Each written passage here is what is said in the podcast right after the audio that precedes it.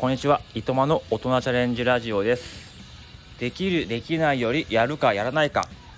とりあえずやるを選ぶのが大人チャレンジ。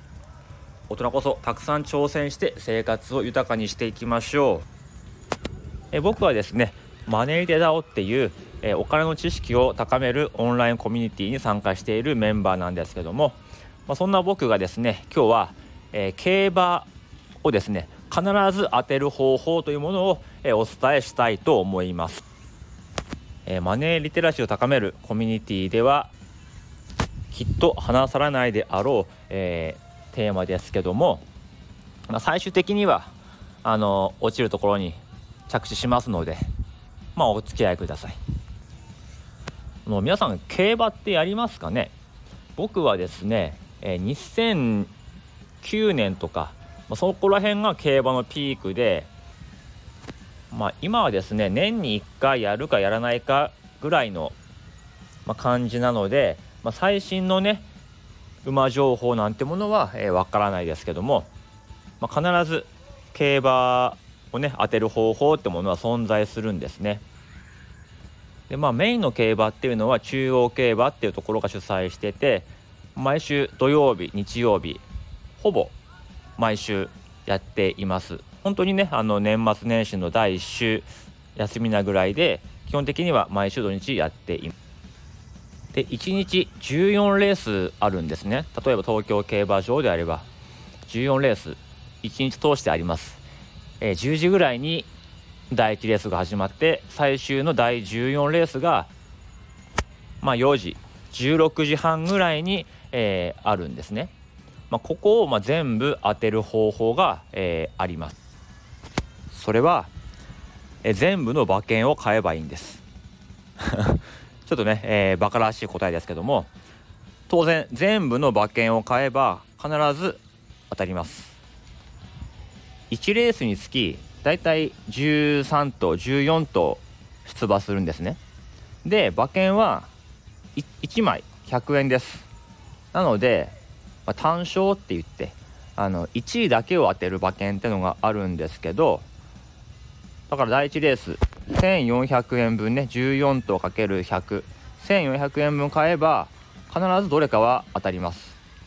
これを繰り返してね最終レースまで行けば、まあ全レース、えー当てることはできるんです。さあこの方法を使えば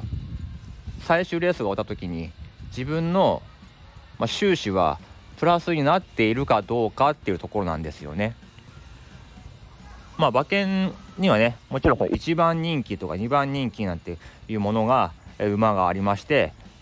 まあ、最もね期待値が高い馬が1番人気。最も低いものが14番人気ってことなんですけども、えーもちろんかける人が1番人気が多いわけです。だからあその馬が勝った時に返ってくるリターンも少ないんですね。それをオッズって言うんですけどもオッズが1.1倍とかだと100円かけて110円返ってくる計算ですねこれが大体一番、まあ、低いオッズ一番人気も絶対この馬が来るだろうって時は大体オッズは、えー 1. 点何倍です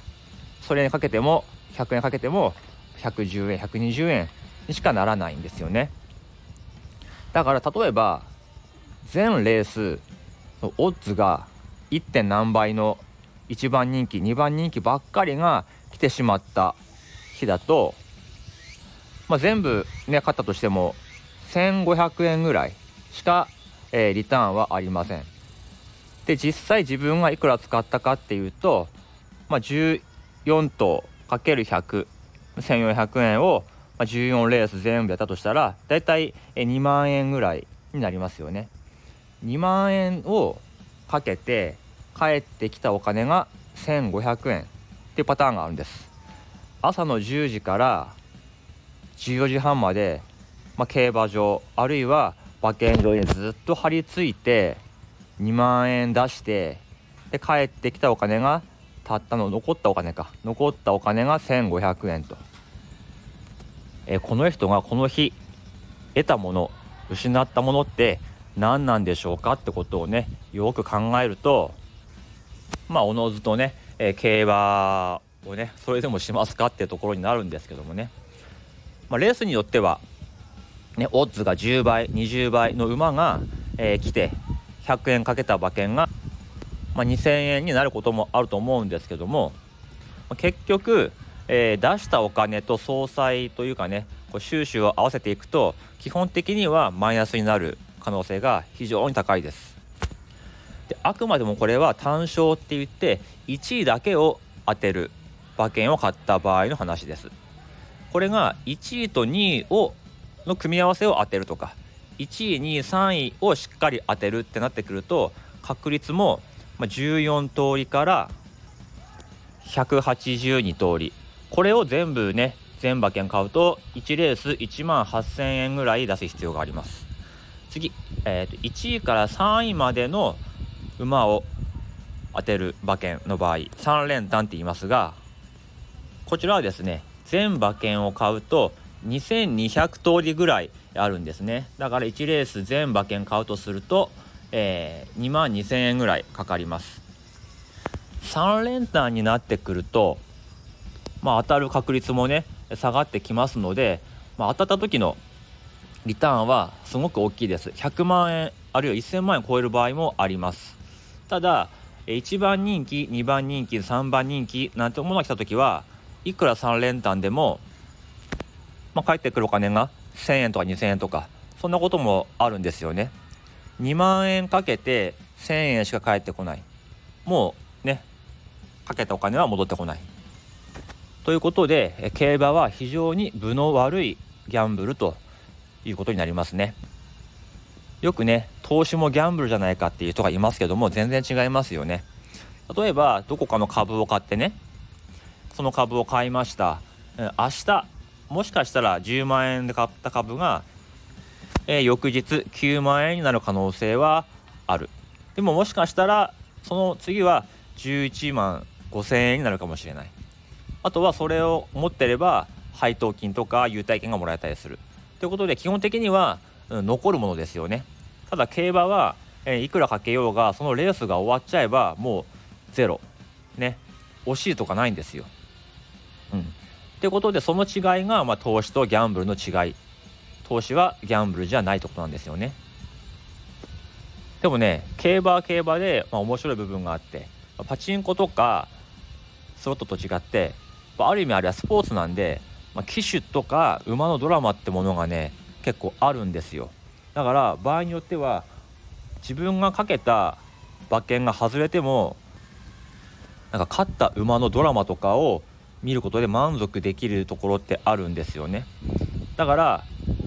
まあギャンブルとして見るんじゃなくてスポーツとして見る分の競馬っていうのは楽しいしで競馬場って、まあ、入場券が必要なんですけども200円ぐらい。すごく広くてで馬と触れ合えたりあのー、結構遊具があったりして楽しいんですよ。普通に行くだけでも。だからあのーまあ、競馬場がねお家の近くにある方なんかは1回行ってみればいいと思います。でちょっと遊びぐらいで2000円3000円かけて当たったね負けたねぐらいの感じだったら十分ねあのー、楽しいですよ競馬と競馬場って。ただやっぱり場外馬券場ねまあそこは正直しょうもない連中が まいるだけなのかなっていう感じがしますけどまあ、結論ね、えー、競馬は非常に分の悪いギャンブルであるということ。ただ、えー、スポーツとして見る分には十分楽しめるよって話でした。ちなみに僕がその競馬のピークだった時はですね競馬専用の銀行口座を作ってでそことその競馬の馬券を買うサイトを紐付けてそこからね あの買えるようにして、まあ、お家で投票して家のテレビで見るみたいな。結構なくずっぷりでしたね。でもね車買ったんですよ。もうなんかすごく当たる毎週当たってたことがあって。もう毎週5万とか10万とか40万とかなんかどんどん買ってでなんか自分天才かなとかって思いながらやっててんで車買っちゃったんですよね。教員うちね東京の教員って車通勤禁止なんですけどだから全然平日なんか乗れないんですよ。でも車買っちゃってで車買ったからには駐車場が必要じゃないですか。駐車場を契約してで自動車保険とかも入んなきゃいけないし2年に1回は車検で20万ぐらい取られるし全然買ったお金よりも出ていくお金の方が大きくてもう本当バカすぎんだろっていうふうに今はね 思うんですよね。だから今でこそマネリテダウとか入ったりしてるんですけどもう昔はもう本当にバカだったなっていうふうに思います。まあ、たまにはこんな浪費してる時のことも話したりして、まあ、人間ねこんなに変われるんだってことをねちょっと発信していけたらいいかななんていうふうにも思ったりしています。今日は、えー、ハーフマラソンの練習はお休みです。ちょっと体が痛いんで休ませようと思っています。皆さんは今日はどんなチャレンジをしますか？この辺でおいとまいたします。あ1個訂正があります。3連単の部分の計算が間違っていましたね。全レースを買うと20万20万を超えるということでしたね。はい。ということでこういう買い方はやめておきましょう。